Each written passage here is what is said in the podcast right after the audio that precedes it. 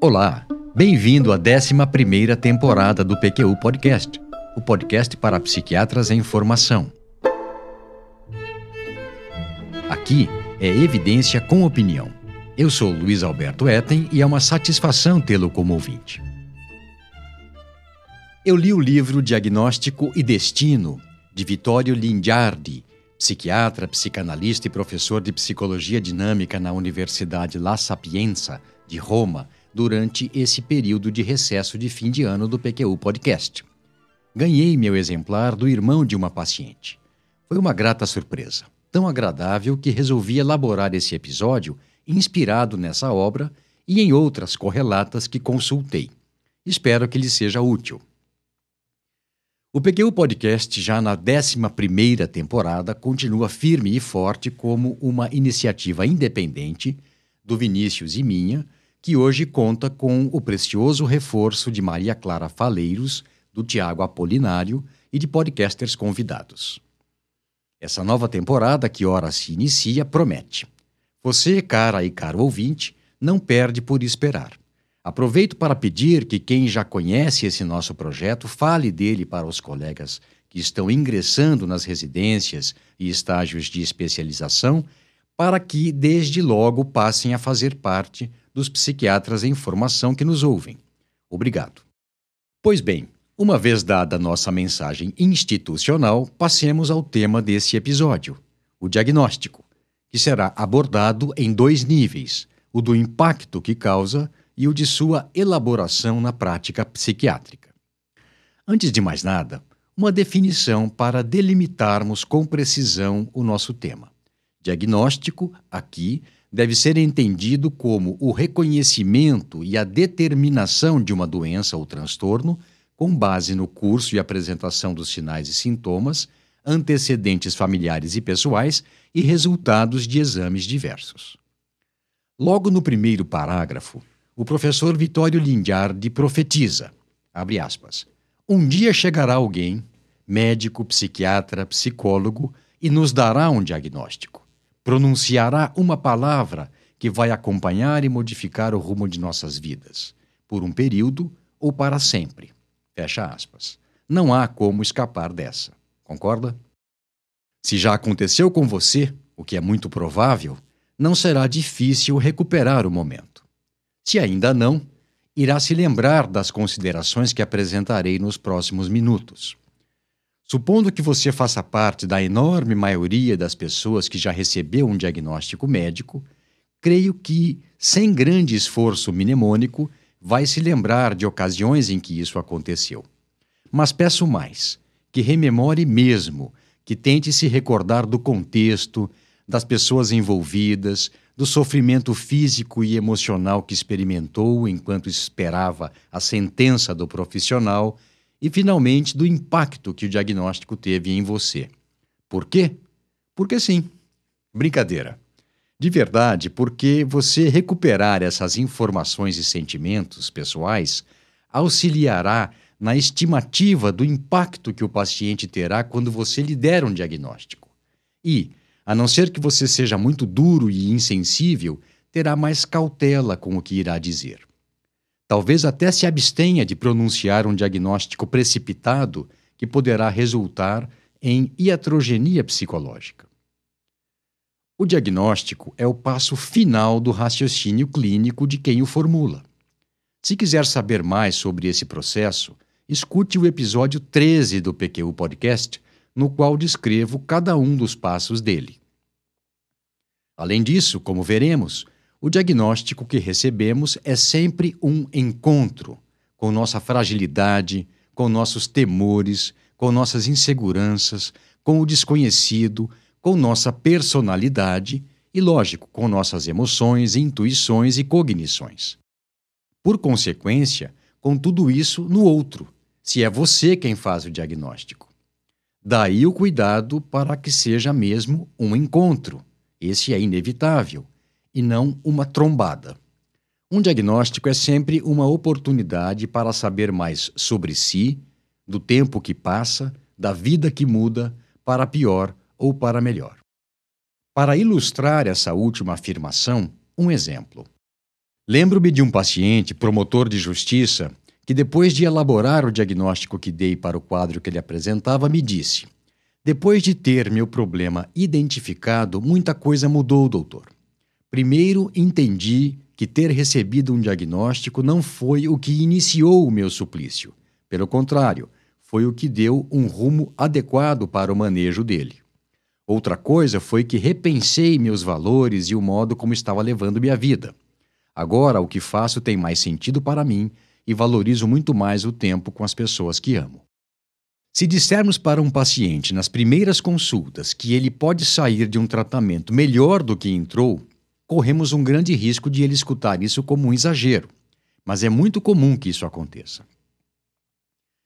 Michael Balint, médico e psicanalista húngaro que se mudou para a Inglaterra em 1938, escreve em O Médico, Seu Paciente e a Doença, de 1957, que a doença deve ser considerada um problema da pessoa como um todo e que o diagnóstico é o que permitirá a transição de fenômeno não organizado para algo mais organizado. Em outras palavras, que o que o paciente oferece, os sinais que ele apresenta, os sintomas que ele relata, sugerem ao médico várias doenças, até que, pela anamnese e por intermédio do raciocínio clínico, chega-se a uma hipótese mais forte dentre as possibilidades todas que foram consideradas. Uma informação a mais. A dura realidade é que a doença, ou os transtornos, no caso da psiquiatria, como descritos nos tratados, nem sempre coincidem com a manifestação que as pessoas têm. Na nossa prática, um quadro de depressão que se instala em pessoa ansiosa e extrovertida se apresentará distintamente do mesmo quadro em alguém indolente e introvertido. Por isso se diz que a realidade clínica é mais heurística do que algorítmica. Vittorio Lindiardi é categórico quando afirma que um diagnóstico requer um especialista. E diz mais, abre aspas, autodidatismo científico e diletantismo médico, sobretudo quando atrelados a traços de ansiedade ou propensões hipocondríacas, acabam por levar a conclusões superficiais ou inutilmente alarmantes. Fecha aspas. É tarefa desse especialista, médico ou psicólogo, fazer o diagnóstico, mas também de revelá-lo, não de escondê-lo ou disfarçá-lo. Para realizar essa segunda tarefa, revelar o diagnóstico, o ideal é sermos capazes de atender a duas demandas simultaneamente: a objetividade médica e a subjetividade da pessoa que vai receber a notícia. Não é por outra razão que Karl Jaspers, psiquiatra e filósofo alemão, autor do magnífico Psicopatologia Geral, afirma que, para o clínico, o diagnóstico deve representar um tormento. Entendo que não exatamente pelo processo de formulá-lo, mas sim pela posição incômoda de ter que comunicá-lo a pacientes e familiares sabendo que, inevitavelmente, repito, inevitavelmente, ele terá um impacto. Esse impacto poderá ser amenizado por como o diagnóstico é transmitido e, principalmente, se isso for feito levando em conta a capacidade psicológica dessas pessoas. Lógico que esse impacto poderá também ser maximizado se tudo for feito aos trambolhões e sem empatia. Será que não há um exagero aqui? Será que o Luiz Alberto não está dramatizando demais algo que fazemos cotidianamente? Você pode perguntar. E eu responderei que não, que pelo contrário, não há como superestimar a importância do cuidado que se deve ter ao transmitir um diagnóstico. Ouso dizer mais que um diagnóstico psiquiátrico é dos que deveriam ser dados com cuidado ainda maior. Por quê? Ora, porque o paciente está fragilizado, assustado, às vezes com a percepção da realidade distorcida, com a personalidade cindida e, consequentemente, muito propenso a mal-entendidos e compreensão equivocada do que lhe está sendo dito. Como discordar de Vittorio Lingiardi quando ele afirma que o diagnóstico, por mais bem formulado e certo que seja, tem áreas insaturadas de realidade ou de ilusão e vai interferir na vida de uma pessoa. O impacto gerado por um diagnóstico pode evoluir de formas diversas e imprevisíveis. Evidente, porque dependem do prognóstico, da disponibilidade de terapia específica e eficaz, da personalidade do paciente, da qualidade dos laços dele e, pode ter certeza, do modo como ele é apresentado pelo médico e do vínculo da relação dele com o paciente. Vittorio Lindiardi nos ensina que o diagnóstico pode ser ideográfico ou nomotético. Conhece esses termos? Eu não conhecia. Ideográfico refere-se a um tipo de conhecimento que se concentra nas peculiaridades do indivíduo, em sua especificidade e irrepetibilidade. Já nomotético refere-se ao conhecimento que busca estabelecer leis gerais semelhantes entre indivíduos diferentes. Qual predomina em você? O do clínico, que se refere a cada paciente, ou o do pesquisador, que busca categorizar os pacientes com base em características comuns? O bom diagnosticador deve acomodar ambos, mesmo que sob alguma tensão. O saber diagnóstico mais elevado contempla simultaneamente a visão ideográfica e nomotética, ou seja, traduz leis gerais em variantes particulares e elabora hipóteses gerais a partir de casos particulares. Como você já devia estar antecipando, em algum momento chegaríamos às classificações diagnósticas atuais, DSM-5 e CID-11.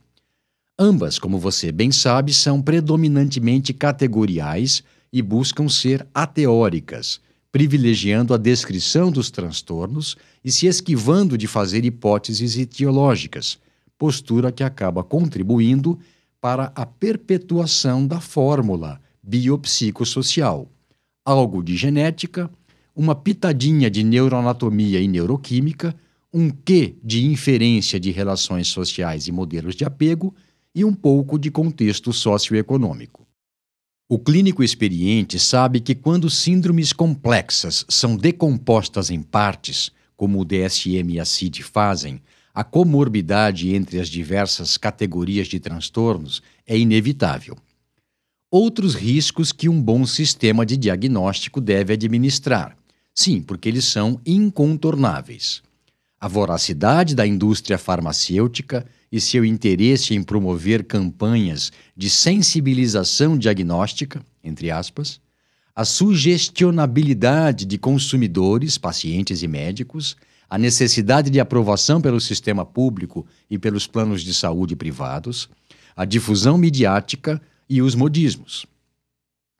Evidente que o ideal é que o ato de diagnosticar, desde a sua construção científica passando pela formulação clínica e pela difusão social, deve ser realizado da forma mais livre e independente desses possíveis vieses. Exatamente por isso é que eles têm que ser conhecidos, para aumentar a chance de um diagnóstico tão isento e neutro quanto possível. É bom que se mantenha sempre em mente que o diagnóstico é um momento fundamental da entrevista psiquiátrica é ele o ponto a partir do qual se inicia o encaminhamento terapêutico. Na falta de uma hipótese diagnóstica, qualquer coisa que se proponha ao paciente como tratamento estará fadado ao fracasso ou aos caprichos do acaso. Algumas considerações mais sobre o diagnóstico em geral e o psiquiátrico mais especificamente, antes de nos encaminharmos para o final desse episódio. Para os que são contra ele, e que ainda hoje, em pleno século XXI, afirmam que não trabalham com diagnóstico, pois enxergam a pessoa como um todo, para os que o têm apenas como um rótulo reducionista que empobrece o contato com o paciente, digo que desconsiderar o diagnóstico é inviabilizar a comunicação clínica e científica. Mesmo que encarados como rótulos, diagnósticos, sem dúvida, se prestam a definir sinteticamente um quadro clínico, mas é evidente que não o esgota, nem deve restringir a visão da pessoa por inteiro. em sua singularidade. Nas palavras de Vittorio Lingiardi, abre aspas, o problema não é se o diagnóstico é bom ou ruim, mas se ele é usado bem ou mal, se é usado como uma única definição do paciente ou como um ponto de vista entre outros. Fecha aspas. E vai mais além quando afirma que o diagnóstico permite tirar uma foto do paciente, alimentar e enfrentar dados epidemiológicos, organizar amostras clínicas para pesquisas e compartilhar uma linguagem. Portanto, não tenhamos raiva dos diagnósticos ou dos sistemas de diagnóstico, e sim de quem deles se vale de forma errada e em horas inapropriadas. Evidente que limitações e simplificações fazem parte de qualquer tentativa de diagnóstico, mas se o raciocínio clínico for bem feito, com base no máximo de informações, e sua formulação for conduzida respeitando as complexidades e diferenças individuais, os esforços para a classificação e pesquisa são, na verdade, um fator de proteção contra influências ideológicas, já que pesquisar implica compromisso com evidências empíricas e tende a evitar a persuasão carismática e o dogma. Vittorio Lingiardi defende a ideia de que o diagnóstico deva também envolver a identificação dos recursos do paciente, ou seja, que além do quadro clínico, se busque compreender os pontos fortes da personalidade do paciente, já que somente com a consideração desses fatores é possível planejar melhor a abordagem terapêutica. Concluindo, o diagnóstico é uma informação obrigatória ao fim de uma consulta psiquiátrica e não deveria ser somente motivo de preocupação para o paciente, mas também de tormento para o médico que inevitavelmente provoca impacto tanto em um quanto em outro. Impacto esse que deve ser gerido por ambos. Muito bem, com isso termino esse episódio do PQ Podcast, inspirado na leitura de Diagnóstico e Destino de Vittorio Lingiardi, que vale muito a pena. E por favor, não se contente com as considerações que fiz aqui, que não dão conta nem de um quarto do livro. Recomendo enfaticamente aos psiquiatras e psicólogos em formação que o adquiram, leiam com atenção e releiam. É muito bom. A mensagem a ser levada daqui é que receber um diagnóstico nunca é um fato neutro. Sempre traz consigo uma dimensão existencial, social e íntima. Expõe fragilidade que já é parte de nós.